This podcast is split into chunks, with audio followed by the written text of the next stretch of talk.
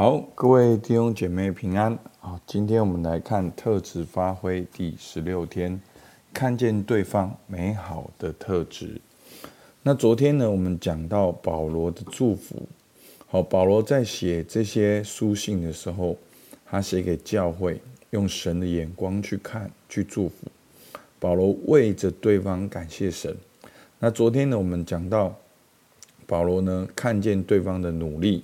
保罗看见对方的善意，那今天呢，我们要讲到保罗也看见对方美好的特质。那今天我们要特别用哥林多教会，好，在哥林多前书一章四到七节，好，念给大家听。我常为你们感谢我的神，因神在基督耶稣里所赐给你们的恩惠。又因你们在他里面凡事富足，口才知识都全备，正如我为基督做的见证，在你们心里得以坚固，以致你们在恩赐上没有一样不及人的，等候我们的主耶稣基督显现。好，好，这边一样，保罗为着教会来感谢神。好，因为是神在基督耶稣里所赐给他们的恩惠。好，又因你们在他里面怎么样？凡事富足，口才、知识都全备。然后呢，不止这些呢，还有第七节说，以致你们在恩赐上没有一样不及人的。所以呢，保罗在这里也是去标明他们凡事富足，口才。知识都全备，还有恩赐，没有一样不及人的。好，那这是保罗为了哥林多教会感谢神，也标明出他们美好的特质。但是，如果你了解哥林多教会，或者说哥林多前书的内容的话，其实，好，你会怎么讲？就是说，你会你会知道。好，其实保罗在这边也特别的标明出来。好，如果你看完哥林多前书，你会如何形容哥林多教会？其实哥林多教会是一间很混乱的教会。那在这个哥林多前书里面呢，提到他们因为恩赐自高自大，而且彼此还结党纷争，混乱圣餐，甚至有的人还迎娶继母。保罗说：“甚至连当时外邦人都没有这样，可是教会有人这样。然后呢，在那里辩论说耶稣没有复活。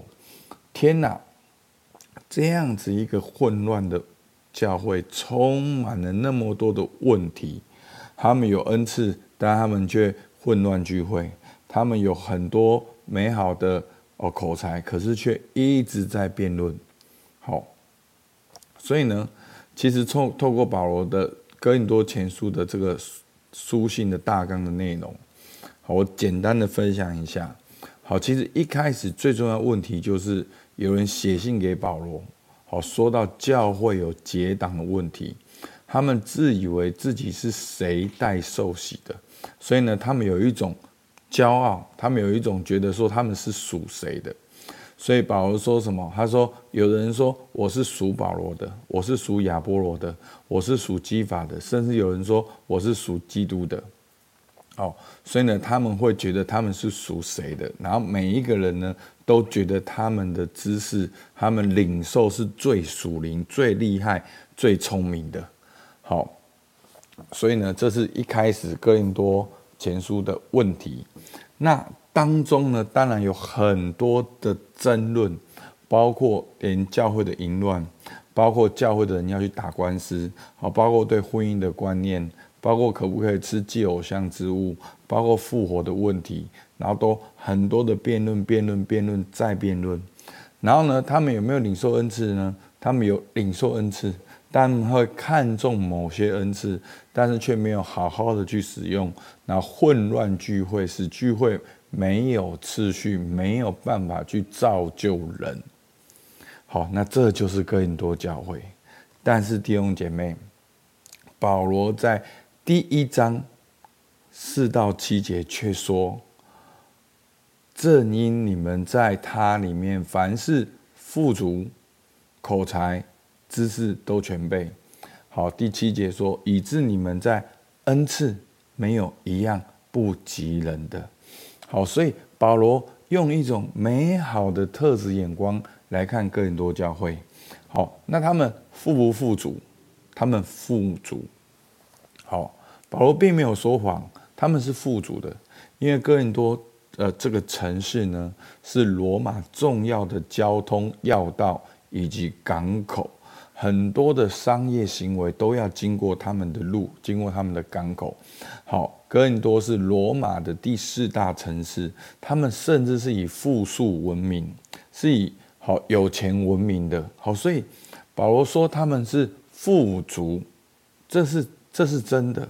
那刚才我讲到他们吵这么多问题，哎，真的你要吵这么多问题还很难呢，还想吵哎，真的有的时候教会连吵都吵不起来，因为其实大家没有很关注，没有觉得这些事情很重要，好，所以所以没有很想要吵，因为也没有。所以换句话说，也没有相关的知识可以吵。所以呢，哥林多教会有没有知识？有知识。他们好可能是不完全的知识，可是他们是有知识的。好，但他们是有口才的。好，所以这知识跟口才是混在一起。好，他们是有知识，然后但是呢，用这个知识呢，自高自大，然后变得去辩论。好，所以我要跟大家讲，就是说。是混乱，可是他们能够那么混乱，那么有活力，就是因为他们富足，他们有口才，他们有知识。那其实，在哥林多前书里面最著名的经文，就是讲到恩赐的问题。所以，当你要感谢更多教会，就是因为他们有恩赐的问题，所以保罗要解决这个问题。所以。我们去看到很多恩赐的的重要的真理，就是在保罗回答这些问题的时候讲出来，包括我们之前讲到的方言，我们讲到的预言，好，都是因为保罗在回答他们的时候所讲的，所以他们恩赐到一个地步，聚会很混乱。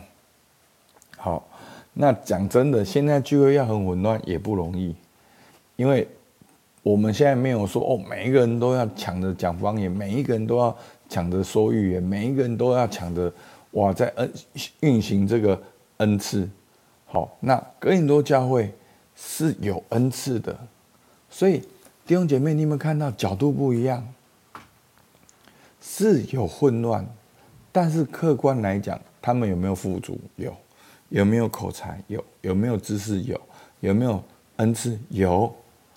所以，一个人能够混乱，其实也是用上帝给他们美好的特质来混乱，只是可能动机目的不对，把特质用错了地方，但是还是有特质的。好，所以我们去学习，去标明他们的特质，去鼓励他们。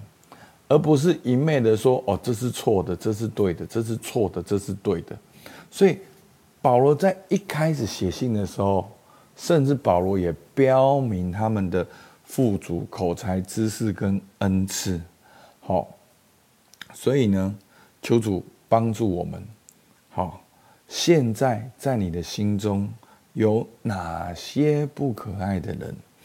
就是帮助我们，让我们也效法耶稣，对不对？耶稣看到彼得的时候，也给他命新名啊，说他要叫彼得叫磐石，对不对？那当保罗看见哥林多教会的时候，也说他们凡事付出，口才知识都全备，以至于你们在恩赐上没有一样不及人的。可能在整个保罗所关心的教会里面，哥林多恩赐是最丰富的。当然，有没有混乱？有。但有没有恩赐？有，好，所以弟兄姐妹，当你能够用这个角度去看一个人的时候，你会看懂他，你会欣赏他，你也能够祝福他，也能够跟他连接。好，那现在呢，我们有一个挑战。现在在你心中有哪些看起来这么不可爱的人？你也可以尝试着标明他们美好的特质。首先，我们也可以像保罗一样，花一点时间为他来感谢神。然后呢，去想他付出哪些努力。好，对他而言，他付出哪些努力？所以这个是很不容易的。好，你要去转换你的这个角度，去看见他对于他的哦，比如他是在工作上跟你是有关系的，你去看见他在工作上的努力；比如说他是在关系上跟你有关系的，去看见他在这个关系的努力。然后呢，他背后的善意可能是什么？所以他的努力跟善意是这样。他有可能有哪些美好的特质，去标明出来？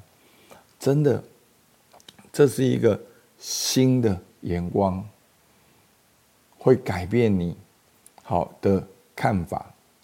改变你的看法，就会改变你的想法，你的行为就会改变，结果就会改变。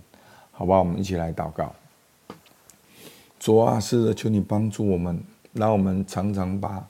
祷告，感谢放在我跟人的关系中，主啊，我为着我生命中那些感觉上好像跟我们有关系，但是又这么不可爱的人来感谢。主啊，让我们看见你在他身上的工作，让我们看见你在身上的恩惠，让我们看见你在他身上摆下的美好特质。主，我们向你献上感谢。主啊，听我们祷告，奉靠耶稣基督的名。阿门。好，我们到这边，谢谢大家。